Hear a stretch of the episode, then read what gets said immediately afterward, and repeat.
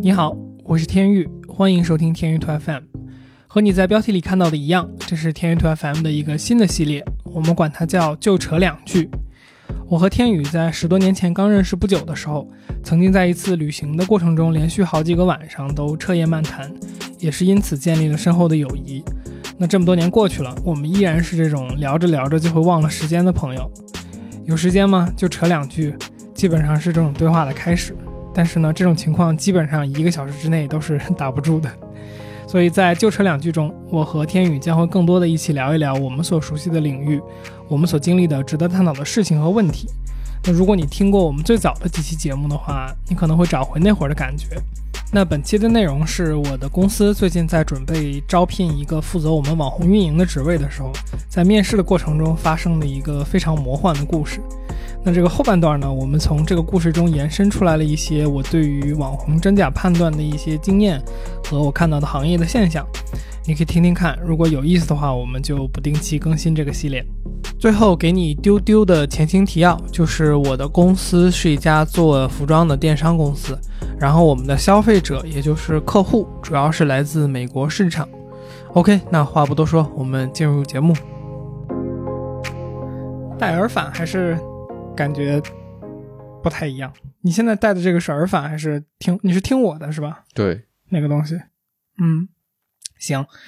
呃，我想想怎么。不在暴露他人隐私的情况下，把这把这个故事讲出来，然后我们可以聊一聊。就是大概事情是这样的，就是我们最近有一个雇人的需求，就是我们之前这个公司的业务呢，大部分是集中在呃一个怎么讲，就是硬广的这种销售渠道上面去做投放，然后并且我们这个你也知道嘛，就是呃怎么说，在硬广上面是有获得了一定成功。或者说我们这个你们投的钱也挺多的，销售渠道至少是跑的还算还算跑通了吧。然后就是主要是基于这些社交媒体，不管是谷歌还是呃 Facebook 还是什么的，就是基于这个路径走通了。但是呢，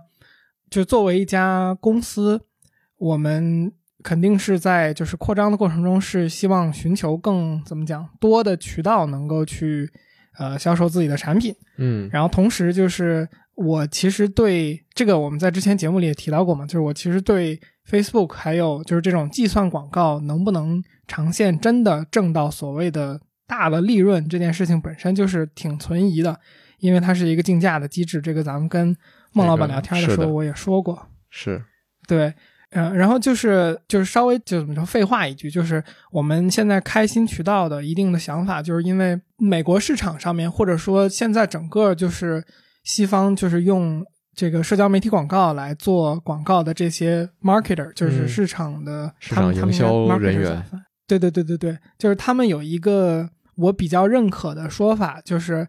很多这些在线上做电商的公司，其实他们本质上未必是一个公司，他们可能是一个市场营销机构。嗯，然后呢，再进一步推这个事情，就是他们未必是一个。成功的市场营销机构，而是他们只是学会了怎么使用 Facebook 或者 Google。嗯，就是你其实不是玩明白了生意，或者说你也不是把生意做明白了，而你只是把就是这一个平台怎么投放，然后怎么去这个设置这些参数，就是说的比较抽象一点，就你只是搞明白了这个东西。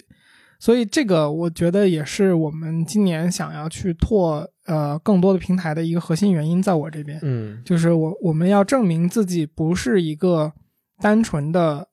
做明白了一个平台，而是我们本身所提供的服务和产品有竞争力嘛，嗯，这个是这个整个事情的一个出发点。所以现在就是我们下一步想，因为这个在节目简介里边大家估计也看过，就是因为我们是做服装嘛。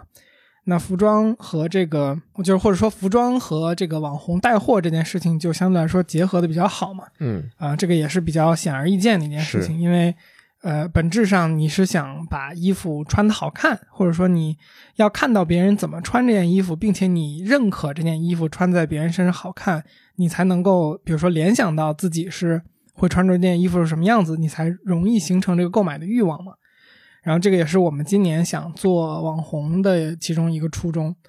所以呢，我们在这个怎么说做，嗯，这家公司的过程中，总结了一些方法，或者说有一些我们自己看到的路径和这个呃成功的一些模式吧，在开启一个新的业务或者说项目的时候，嗯，这个咱俩也聊过，就是呃，我们发现你先了解一下这件事情，第一步，然后第二步是你可以去。呃，读相关的文章啊，或者是怎么样，加入一些 communities，就加入一些这个社群。呃，你想做的这个项目的社群，对。然后你可以尝试一下，如果成功了，那皆大欢喜；如果失败了呢，或者说如果不算就是达到你要求的成功呢，你可以去找一个第三方的 expert，就是专家，来帮你去启动这件事情，然后并且一边做跟他一边学。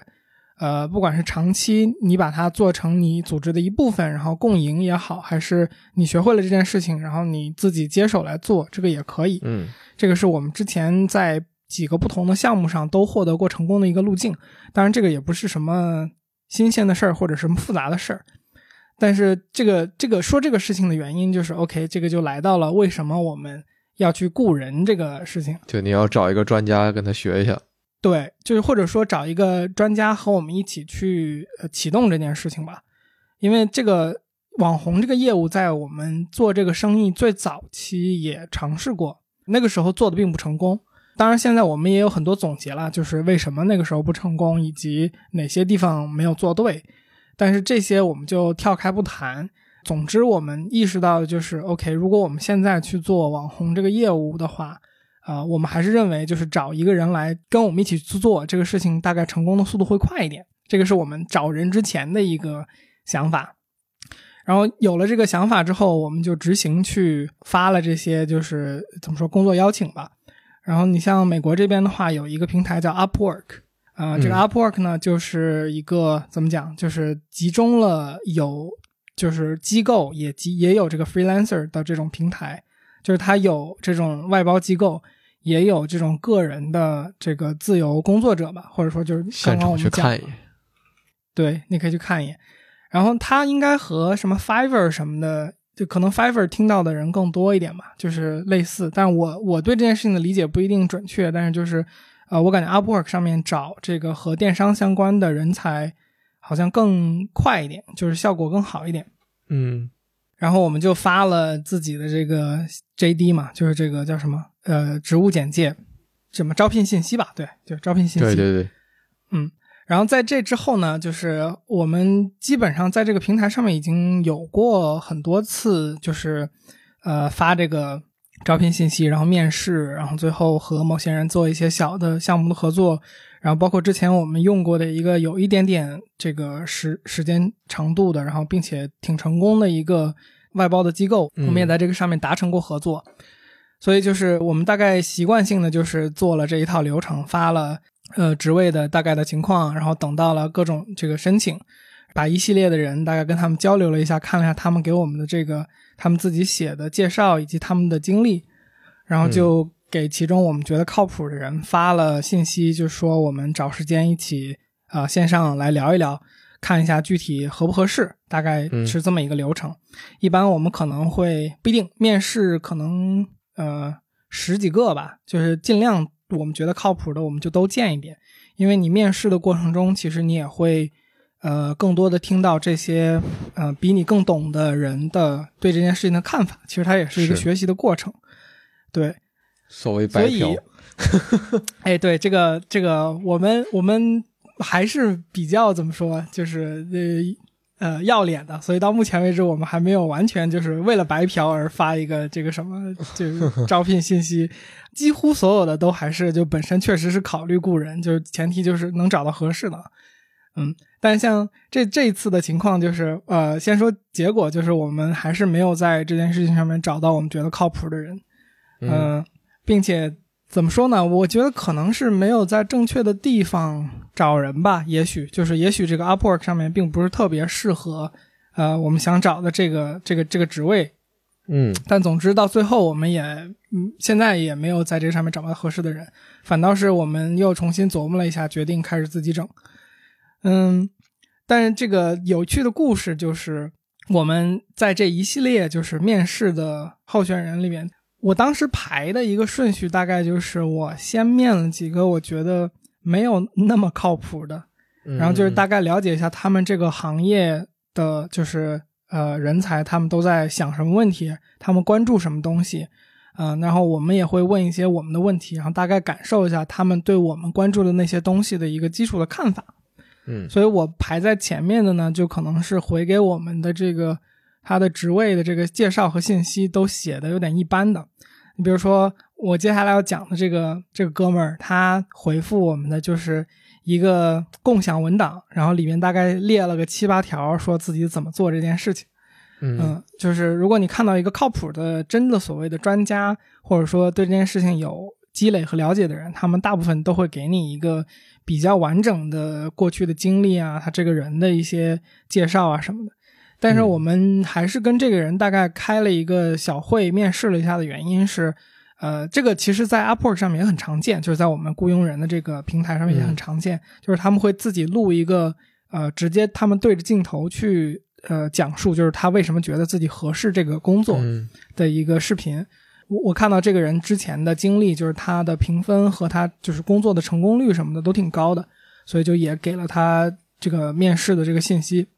后来在这个面试开始之前，呃，就基本上和每一个我面试开始之前都一样，就是我回去看一下这个人他的，比如说 LinkedIn，就他的这个领英上面的信息，然后会去看一下他，比如他如果有相关的这个经历的话，我会去做一些事实的类似于尽职调查的东西吧。比如他他来给我们做网红的这个运营，那他之前做没做过什么 case，或者说他之前做的这些呃有没有成功的好的案例，或者说有没有我们这一个行业的案例啊？那他这些之前的经历可以给我给我们辅佐判断，就是说哦，他到底适不适合这个职位？那这个第一个哥们儿，我们呃在保证人家隐私权的情况下，我们就管他叫呃 HBA 吧。这个 是什么不重要，就是 HBA，这也太抽象了。因为，因为你知道他本来的那个名字嘛，就就其实离这个已经很接近了。呃，那那我们就管他叫 Tim，我们就叫我们就把它叫 H 吧。啊，行，那我们就管他叫 H。对，就是，但我感觉没有那个冲击力了。如果不是三个字母，好吧，那就 HBA 吧。嗯，对，就是 HBA 是这个人名字的一个，就是三个首字母的一个。简称嘛，对吧？就是他的 capital，然后 HBO 什么关系？然后我跟这个人面试之前去看了他的情况，说的不好听一点，就是他之前的经历，或者说他做过的网红，还没有我们早期失败的时候做的网红那个效果好。大概看了一下他之前的那个案例，呃，以及呢，就是他自己有一个小生意，然后他自己的那个小生意的网红的工作，就是。基本上做的就是一坨屎，就是就是说的有点难听啊，但是就就大概就这么个情况。我我因为我们早期做过这个事情，大概的工具什么的还是了解的。嗯，基本上去看了一下，他大部分合作的网红的真假都已经是非常，就是我觉得定真假这件事情是一个基本技能，就是你在做网红的合作的时候，那我们看到他合作过的网红大部分都是假的。就是这个，明显的是，我觉得可以停下来聊一聊，或者说之后再回过来聊一聊网红的真假，我觉得是挺有意思的。可以可以一会儿回过来聊一聊。嗯，这个这个要说就很多了，因为其实这个事儿我是当时第一次做网红研究的时候，大概就有一个概念的事儿。但是这个我们可以回来说，就是我现在可能你让我在 Instagram 上面做一个假的账号，我可能一个礼拜也能给你做出来一个。就我觉得以没有研究过这个事情的人无法判断的一个账号吧，但我们一会儿反过来再说这个事儿。就是反正我做了一些这个 HBA 哥们儿的这个尽职调查，然后发现他做的不行。但是呢，我就想说，哎，跟人家已经约了时间了，那就还是见一下吧。嗯，于是我们就开了这个会。整个会的过程中呢，前半段我觉得也还行，就是他说的大部分东西，呃，可能和我的预期也是基本符合的。然后呢，到后面呢，我就开始问他，就是因为我只看到了他，就我做尽职调查的时候，我只能看到他自己的那个生意做的怎么样嘛。嗯，因为我是拿他的名字和他的领英搜到的他相关的就是生意的信息。补充一句，就他做的大概是一个呃卖包包的一个生意，就是卖比较廉价但是以环保为主题的这种外出的装东西的那种包。嗯，后半段我就开始问他，就是说，OK，那你有没有做过什么？我们这个行业的案例，因因为我知道他自己做包包，所以跟我们可能还是有一点关系。那我就预计他会说自己的，然后我也预计他可能没准还能给我搜出来一两个其他他做过的品牌什么。嗯，他当然就说了他自己的那个品牌，也没有说出其他的然啊。我觉得 OK，这个跟我预计的也差不多。于是呢，我就问他，我说 OK，那就是说到刚才我本身就怀疑他的那件事情，就是他怎么辨别网红的真假这个东西。然后我就问他，我说，呃，那你比如说去找网红或者辨别网红的真假的时候，呃，你会用什么工具呢？就是这些东西是有一些比较有名和明确的工具可以使用的。呃，业界里边比较大的，其实大家也或多或少都知道。嗯，然后呢，他就以一个，就是如果你见过那种状态的话，你挺容易判断，就是他明明知道自己在说的东西不是真诚的，但是他摆出一副特别特别真诚的感觉，就是看着你的眼睛，which is 就是镜头，看着镜头说啊，因为我对这件事情太有经验了，所以我不需要用工具。大概他是有有这么一个表达，就是我觉得，嗯，我也信，就是你如果真做到一定程度的话，是有这个情况的。但是显然，就是联系到我刚才的这些尽职调查，我嗯，就综合的判断来讲，对我是我是只能就是认定他这个事情是他不愿意花工具的钱，或者是他对这件事情就没有足够的了解，所以不知道该用什么工具。这我只能下这么样一个结论吧，嗯。但总之就是这个这个面试大概就是这样结束了，嗯，我也基本上和呃面试之前猜的差不多吧。反正之后本来就是打算正常去礼貌的这个跟他说，哎，不好意思，咱们不太合适。就这件事情大概就这样过去了。我也以为这件事情就会这样过去，嗯，但结果并不是。对，但结果并没有就这么过去。然后这个事情再次出现在我眼前的时候的方式就非常的。对，非常的就有张力，就是呃，我不是刚才最早讲，就是当时我面试这波人的时候，大概分了一个顺序，就是我把我觉得靠谱的放在后面了嘛。就我觉得当时给我呃给我们简历和给我们自己介绍的那些，就就是他们会写一个 cover letter，就是写自己为什么合适啊。我觉得写的靠谱的人，对对对对对，自荐信，我觉得写的靠谱的人我放在了后面，所以当我。面试到后面，就是有一个，我当时看他的简历和他的就是自荐信的时候，我觉得其实是挺靠谱，看起来的一个人。嗯，因为当时看到他的简历，我觉得做的很专业，就是明显是要么他自己有设计能力，要么就是还专门找就是呃做设计的这些机构帮他有做自己简历的这个图形和平面设计。哦，我有看到这样一份简历，然后他自己写的那个。呃，自荐信里边的内容，我也觉得是我像我们之前看到过的一些靠谱的中介写过的那种风格。反正就是这个人给我的综合的印象，就是相对来说是这次就是申请了我们这一份工作里边，嗯，最靠谱的人之一吧。嗯嗯嗯，对，以至于我还特意跟我的合伙人说，这个你要不要一起来？因为 呃，我们一般面试的那个流程是第一轮就是谁呃。领领导这个新的项目，谁就去做面试啊？那这个这个这个网红的这个事儿是我起的头，然后我在做这个事情的负责人，所以就是我去面试嘛。那一般呢都是到第二轮的时候，就是第一轮筛下来觉得比较靠谱的那些人，我们才会把另外的合伙人，或者说就是和这件事情会产生关系的合伙人拉过来，一起去见一下这个这个人。如果这个项目本身重要啊，于是呢我就拉上了。另一个重要的合伙人一起，就是对这件事情抱有期待的情况下，啊，去对这个人做了一些尽职调查。然后尽职调查的阶段呢，我看到的内容也还好，因为他大部分简历上写的都是自己和大品牌的一些合作，就是那些品牌大部分可能你或多或少知道一点，或者是中小有名气的那种东西。这个就是也产生了一个尴尬吧，就是你也不好判断哪些是他做的，或者他在这里边起到了什么作用。嗯，所以我就只能看一下他的经历和一些他做过的小品牌，呃，就是没听说过的那些，我觉得可能 OK。那他潜在的在这个里边的，呃，影响就会更高一点。于是做了这个尽职调查之后，我觉得就是像刚刚讲的嘛，就是还好，所以我觉得对这件事情的期待并没有打任何折扣。于是就跟他开了这个这个面试的会议。嗯前半段聊的那个好呀。这个前半段大家非常的愉快，然后对于很多事情的看法都非常的一致，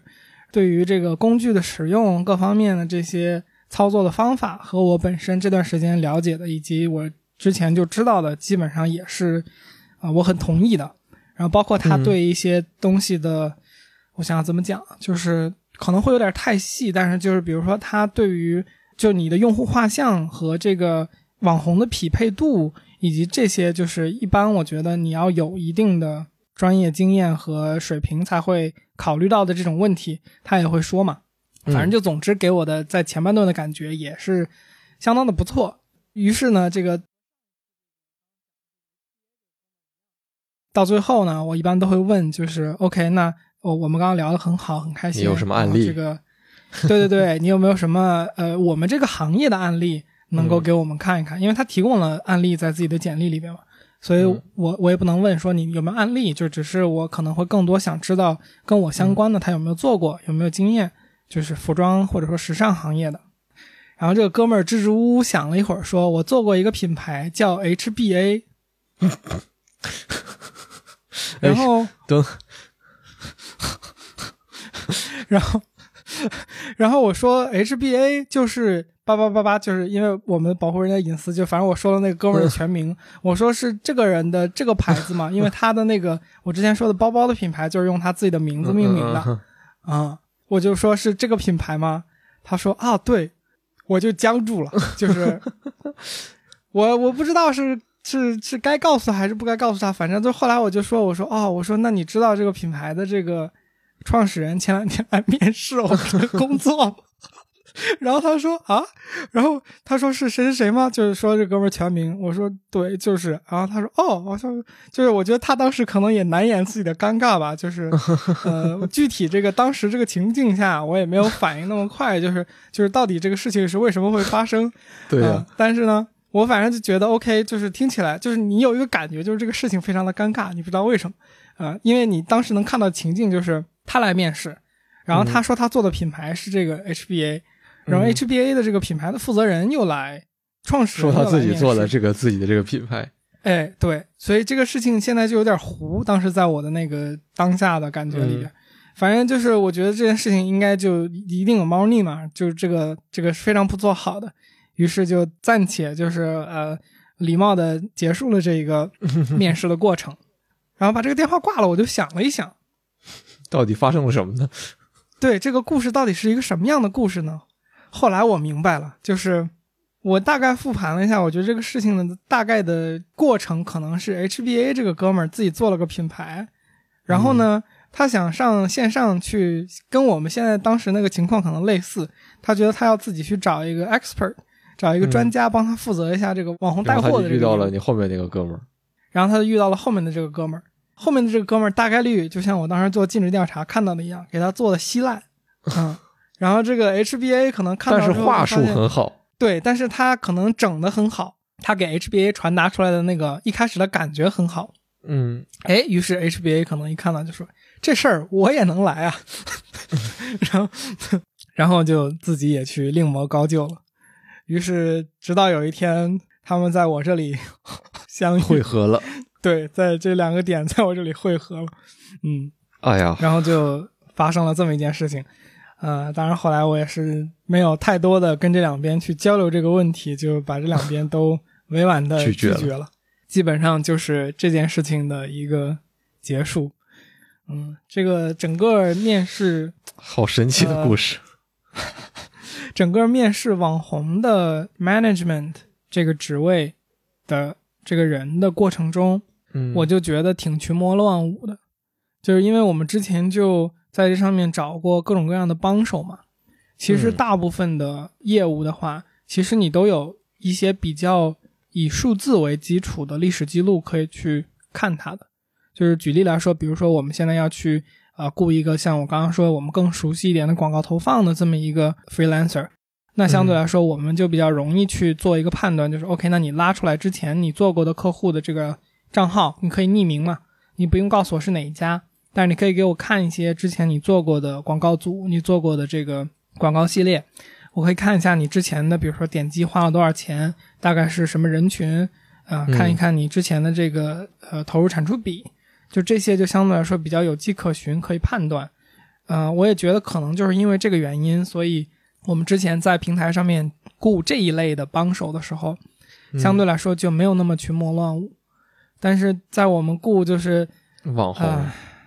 对这个这个事儿，在面试的过程中就给了我一种好像谁都能干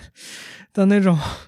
那种印象。但实际上这个事儿，呃，当然就是挺难的，就是呃，可能真正会干的人，他不在这个上面去找这样的工作吧。嗯，就是，所以就综合来讲，这个故事大概就是这样。嗯，你需要咱俩说一说那个吗？就是假账号这个事儿。对对对，我觉得这个是一个就特别有意思的地方吧，因为本来刚才最开始你也说了，就是说它是你首先要有一个判断嘛，才会不被骗，对吧？没有判断的时候你就被骗，对特别是对对，我我觉得第二个故事本身也很神奇嘛，因为当然我们现在刚才听到的是你还原的这个可能是这样的这么一个版本，对对对，当然我不负责这个事情是不是这样。对对对，我想说的事儿就是说，实际上呢，那就无论说他们发生了什么，你还是觉得说这第二个人当时聊的时候聊的是挺好的，对吧？那对这本身也其实就说明了说，那可能至少他的呃水平按照一定程度上跟你应该是差不多的。对对，我不觉得他的水平比我差，只是我不觉得他能把事儿干好。对，他可能 他可能懂他的基本原理，但是嗯怎么东就是具体怎么去做这件事情，他会他是可行的。就是那些，比如说呃什么样的网红该给多少钱，比如说你合作的时候怎么做不同大小网红的这个项目的匹配，比如说你现在做一个呃营销活动，嗯，那这个时候你可以找一些大网红，找一些中网红，找一些小网红，就是这些东西是我觉得找我们找这个专家的一个希望他会的东西吧。嗯，那我说一下那个假账号的事儿。是是是，那我们就聊一聊你这个假账号的事儿吧，因为我觉得可能听众也会好奇吧，就是说怎么判断一个账号它靠谱还是不靠谱呢？嗯，我只能说，呃，我比较了解的，就是我最了解的平台，包括我们公司，呃，最主要的社交平台是 Instagram，嗯就 i ins 嘛，或者叫 IG。，IG，嗯嗯对对对，我就拿 IG 来举例吧，就是举例来说，我们先说不用工具的情况下，怎么判别一个假账号或者真账号？就是可能你正常的去看，就是，呃，这个人发的图好看不好看，或者说他的这个有点像说德是不是德不配位？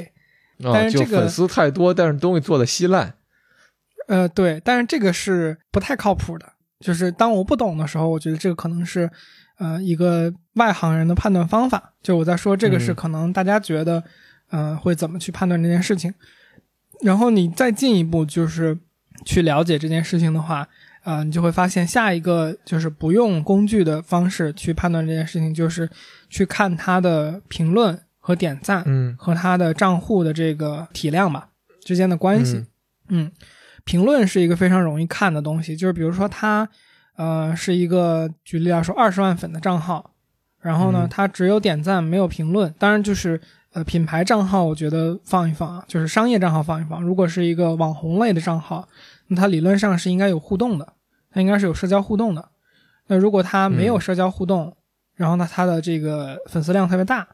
嗯，它只有点赞，就这件事情本身就可能比较危险，因为嗯一般点赞和评论是一起来的。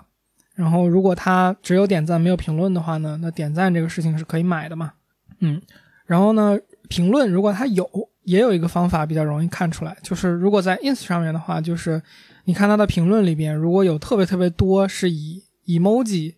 回复的评论，如果这种占主导地位的话，这个账号的假的概率是比较大的，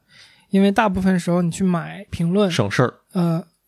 呃，就是买到的评论很多都是就是机器人帮你回复这种随机生成的 emoji，它可能也不一定是机器人吧，就是它可能设定的就是回复 emoji，就是比如说你看到它底下回复的都是一堆心、一堆火，或者是一堆大拇指，嗯这种就是大概率就有问题。然后呢，我们进一步说这个，就是如果用工具的话，怎么看它是真是假？嗯、用工具的话，一般首先你可以拿到一个明确的数值，就是它的这个呃互动比例，就是它比如是个二十万粉的账号，然后呢，他的评论的条数和他点赞的数量和关注他的人之间的这个比例关系。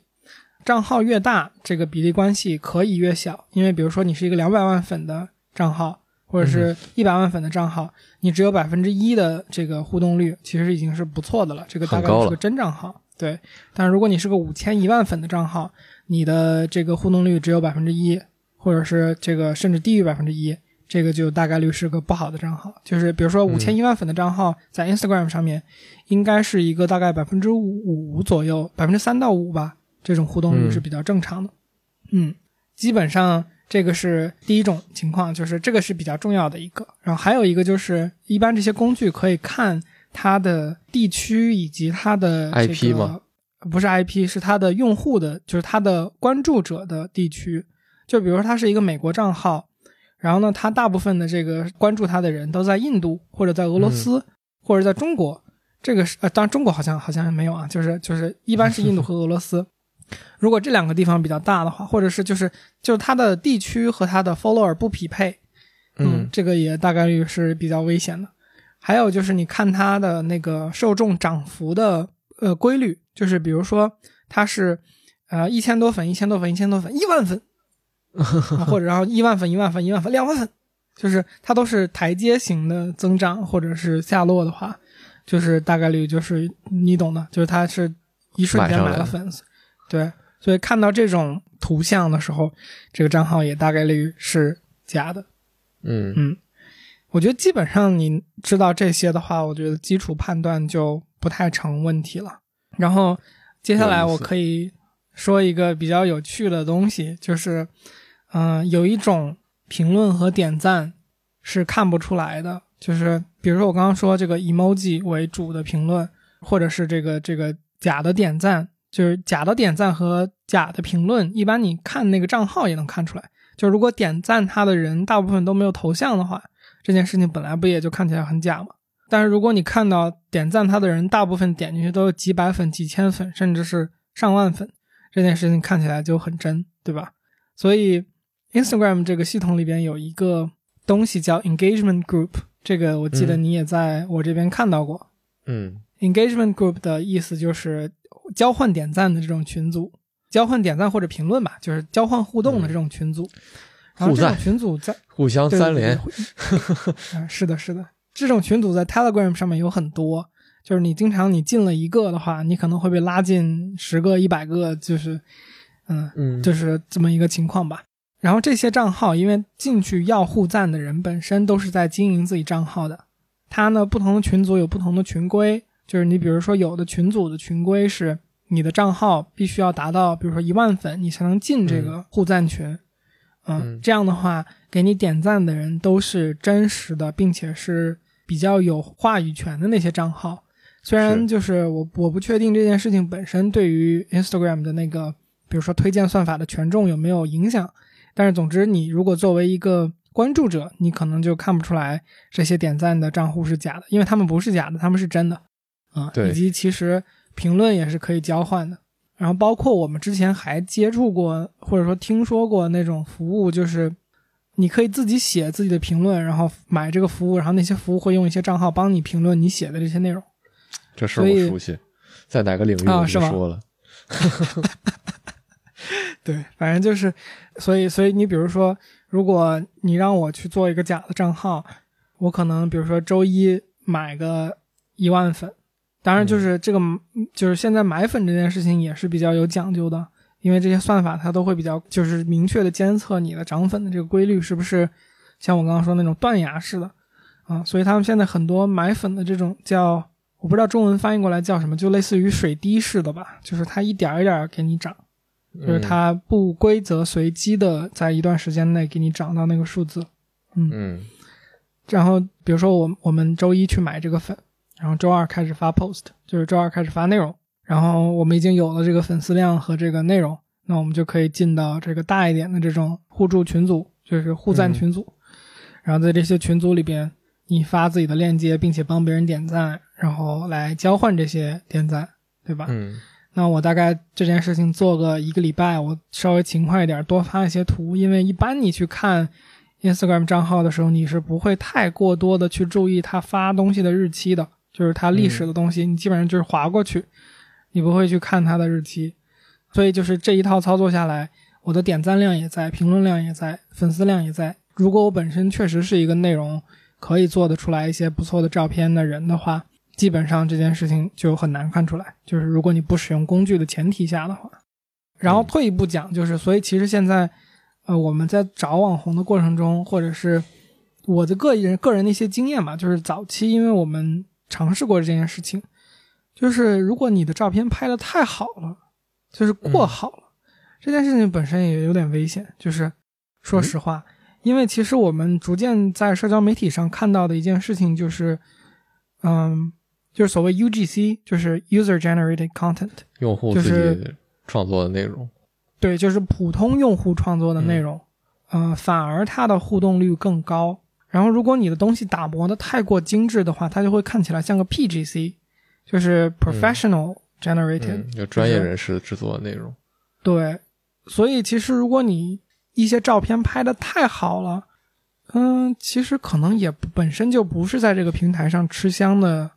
内容类型。这个平台你说是 Instagram 还是？嗯，我觉得最近整个我们体会到的都有这个趋势吧，就是不管是 Instagram 还是 Facebook，然后就更别说 TikTok 了。就 TikTok 上面的话，就对吧？就是。如果你是 UGC，就你知道我们做的时候看到的很多 marketer 在说的一件事情，就是呃有一个特别搞笑的常见的一句话，就是说，嗯，呃，我想做 TikTok，我能不跳舞吗？这个是挺常听到的一一个嗯标准的问句，就是嗯确实也是这样，就是如果你去翻 TikTok 的话，就因为我们今年也在想要不要开 TikTok 这个渠道，我觉得。大概率是肯定会做的啊，就是现在我在看网红的时候，就是带着他看的，因为怎么说呢，就是大家都在这里，你就不要去作为一个生意去抵抗他嘛，没有必要。嗯，因为我原来不是抖音或者 TikTok 的用户嘛，所以我去看抖音，我还是有时候会看一看的。我觉得之前我们也讲过，就训练抖音算法那个事情，但是我现在看抖音看的比那个时候还要少。对，第一期，对吧？嗯。真的是第一期，对对对对对，所以所以我我本身也不是 TikTok 的用户，然后我最近去研究这个事情的时候看 TikTok，就有时候真的就是就是 What the fuck，就 当然这个 我还是剪了。我懂的，我懂的。反正就就回回过来吧，我们就有点跑题了，就是就是我觉得这些假账号啊、真账号啊什么的，嗯，在没有工具的情况下。以及就是，比如说你像我们当年刚开始做这个业务的时候，没有这些经验，然后也没有足够的研究和学习能力，对于一个陌生的呃陌生的一个项目的时候，真的还是挺容易被骗的。就是你比如说，我们现在公司的账户每天都会接到一些网红自己来推荐自己。哦，还真是。对对，他们就会推荐自己说。呃，要不要做合作？然后或者他们就会直接问你，你们做不做免费？我能不能白嫖你们的东西？对，就是他会问，呃，你们做不做免免费的这个送产品？然后我们可以帮，我可以帮你发内容。我就我前段时间因为做这个事情，所以我去拿工具有筛过主动联系我们的人。我目前看到联系我们的数十个网红里边，我觉得有合作潜在可能性，就是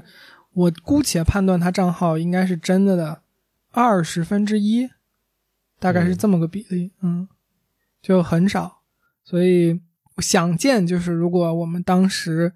做这个的话，应该还确实，就我们当时因为也也确实被骗过嘛，就第一次做的时候，或者说第一次有侥幸心理，就是第一次有侥幸心理，就是哎，他有比如说一百万的粉丝，呃，他愿意接受我们多送一点衣服，就是因为你懂的，就是他账号越大，他要的东西就越多嘛。嗯，他要的东西多，我们就想说，OK，就是当时你可能会算一笔账，就是说我送他多少多少东西，然后大概成本是多少，然后如果我只要能回过来多少的本儿，就比如说我只要能卖两三件，这个本儿大概就能回过来，那我可能也就多获得了几个用户和一次曝光，那也是不亏的嘛。嗯，但是这种情况大部分就是就它就就是完全是假的，就是嗯，可能流量都给你带不来十几个。我觉得其实。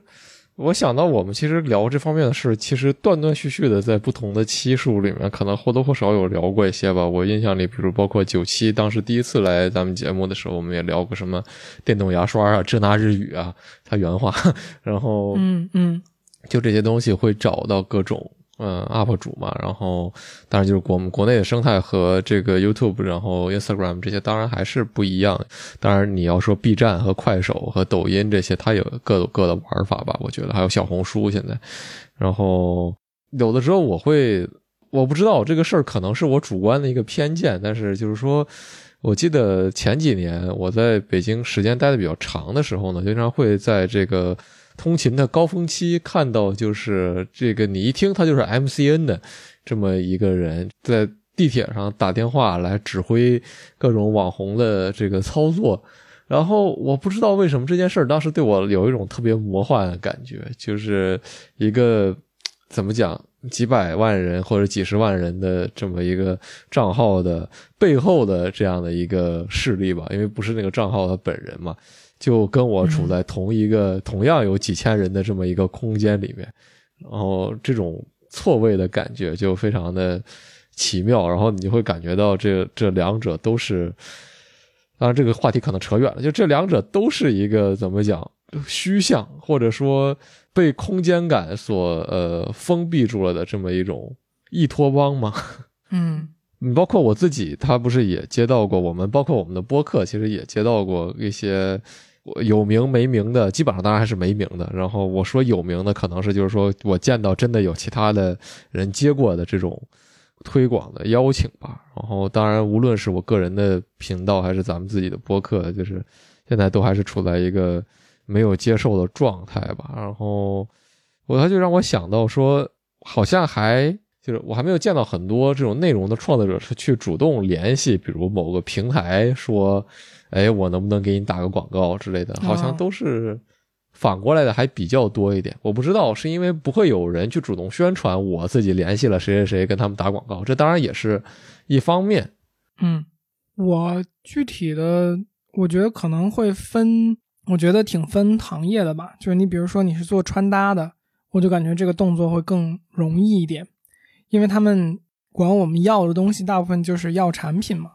其实就是想。把要件产品，当然，其实我也想过一个问题，就是像来联系我们的那些主动推销自己的网红，其实我有想过，就是它也可以被做成一门业务，就是虽然这个业务是一种诈骗，但是这个业 务如果采取我刚才说的那个操作方式的话，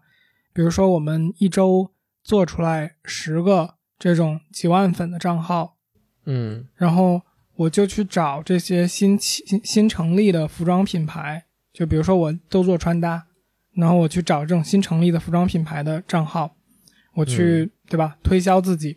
我觉得一这就是个概率问题，就是就像早期的我们也接受过一些一样嘛，都都是有这个阶段不懂的阶段的嘛。那呃，我不确定就是真的好的内容创作者有多少会做这种事情。那我们现在看到的。来找我们的是好的内容创作者，我们自己也觉得是真的的，其实比例就很小嘛。所以呢，剩下的这些到底是个什么心态，或者说你比如说是国内和国外这个大家主动去找品牌的这个状态有所不同，我就不太确定。不过你说到这个，我想说一个就是不是特别一样，但是我觉得可能大家没有太大感知的一个有意思的事儿，就是嗯。国内和国外网红有一个挺大的差别，就是国外的网红不愿意接受叫 CPS，就是 CPS 就是 cost per sell，就是有点像说，对，就是国外的网红不太几乎不太乐意去接受销售分成，他们大部分都是嗯。呃愿意去接受，就是他大部分就是只愿意接受，比如说你送产品或者是送产品加给钱。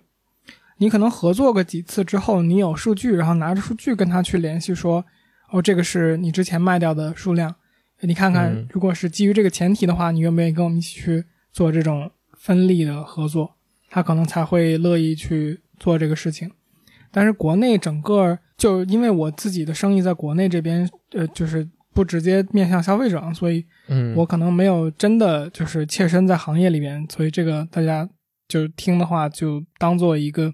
比较局外人，但是又懂一点点的这种不一定保证对的态度。就因为国内不是在做直播等等这些生态非常健全嘛，是，嗯，那相对来说，国内的直播带货呀什么的，就是我觉得整体带起了一个呃分利的这个模型的一个共识吧。嗯所以我感觉，就我所听到的，国内的网红愿意接受就是分利这种形式合作的就多很多。我觉得也是，可能当然这个我是作为行业外的人的观察，就是像你说的播客，呸，呃，像你说的直播这个呃行业带货在国内的这个兴起，我觉得很大程度上我们的这个领域已经走在了国外前面，可能不止一段时间了，可能有我们已经领先了，在这条赛道上领先了很久了。那它可能就导致了，就是说我们的这个玩法，还有说国内的这个庞大而且快速的物流体系，导致了这一切都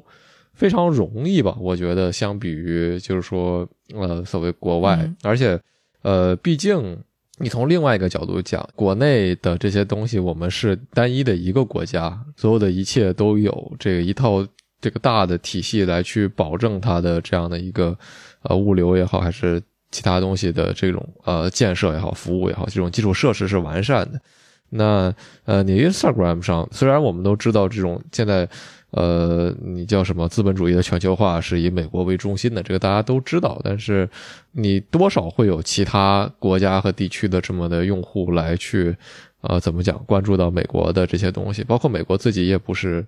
我不知道，因为我没有在美国长期生活过。我觉得，但是我我的想象就是说，呃，无论你是物流也好，还是分成也好，它可能都不是那么的，呃，像国内你用支付宝、微信和各个快递平台都有的这种服务那么理所当然和便捷。嗯嗯，我觉得我本身没有特别仔细的想过，就是刚才你说形成这个局面的原因啊。嗯但是我首先我觉得你刚才说的，我大部分都觉得是合理的猜测。嗯嗯，educated guess。呃，对，就是我觉得它它它本身是一个应该是不会偏离过多，或者说它作为一个 猜测，确实是可以被研究的 这些这些类型的猜测。嗯，但是我我我能想到的东西是，就是国内的，就是电商嗯本身就走在美国的前面，就是我们嗯电商的比例占我们零售的比例本身就大很多嘛。是。然后美国其实这个可能有大部分听众也不太知道，就是比如说，呃，我经常会有朋友问我说，哎，这个疫情对你们影响大不大？就是因为我这个生意是疫情前就在做的嘛，然后一有疫情之后，就有不少朋友会问我们说，这个疫情对你这个生意影响大不大？呃，实际上影响是挺大的，因为它是一个很好的事儿，就是疫情对呃美国市场的电商来讲吧，就是在二零年的时候，应该是二零年吧，嗯，现在回看的话，大部分的这个呃做市场的，然后还有做电商的，大家都会说，就是那个阶段是呃一个电商的梦幻般的时间段，就是因为大家因为疫情，所以消费整体转向线上。然后你像二零年，包括二一年早期吧，就是如果我记得大概数据没有太大的偏差的话，反正有那么很大的一波起飞，就是在线上销售这件事情上。所以我觉得，其实回到刚才咱们俩讨论的这个问题上，就是我觉得美国的线上消费的这件事情本身的消费习惯就没有中国这边做的这么深入，就是大家对这件事情的习惯的建立是远高于就是美国市场，所以我觉得在这种前提下，线上订单大家慢慢形成这种分利的模式等等呢，我觉得也是合理的。嗯，包括其实我们现在看到 TikTok 这边，它其实就是走在抖音的后面嘛，它很多的路径其实，嗯，怎么讲？大家是在看着抖音去猜测 TikTok 后面会在美国市场做哪些零售和电商的业务的操作调整。所以你从这个点上面也是就是，就是中国这边走在前面嘛，然后美国这边它其实反而是一个反过来的过程。其实这两年就是网红带货这件事情的价格一直在走高，呃，每一年都比前一年更贵，所以，嗯，我觉得从这个角度上讲，就网红他也没什么动力去跟你做分成吧，就是他每年拿到的钱，或者说品牌来找他，有一种求他还求不到的那种感觉。你说他为什么要对吧？就是放弃自己的那个直接能拿到的现金，然后去跟你做一个分利的合作？我感觉从他的那个角度去看这个问题的话，好像也没有太大的这个经济动力。用一句非常通俗而且过度这个怎么概括的话讲，叫不够卷，还不足以走到这么精细的这么一个分成的方式上去。说说实话，我也有这种感觉，就是美国的网红确实让我感觉不够卷。嗯，然后这个在品牌方的角度，就是呃，这个业务更不容易做一点吧。嗯嗯，就是虽然我们是甲方，但是大部分时候我们的状态更像是乙方，就是 呃，包括我最近去听一些网红成功的案例，大部分你也是呃要像小保姆一样去跟他每一个阶段确认，哎呀拿到货了吗？哎，我是不是不应该以这种态度去说这件事情？就是就是，但总之吧，就是呃，我觉得这些讨论都还是挺有意思的。就是你不说，我好像也没太想过，就是说，呃，美国这个不愿意做 CPS 的局面是怎么形成的？但我觉得从两个嗯角度，就是它的市场发展阶段和它网红之间的竞争和经济利益的角度来考虑，它都没有选择这个的太大的基础和必要。是嗯，不错呀，我们这一波聊的时间还挺长。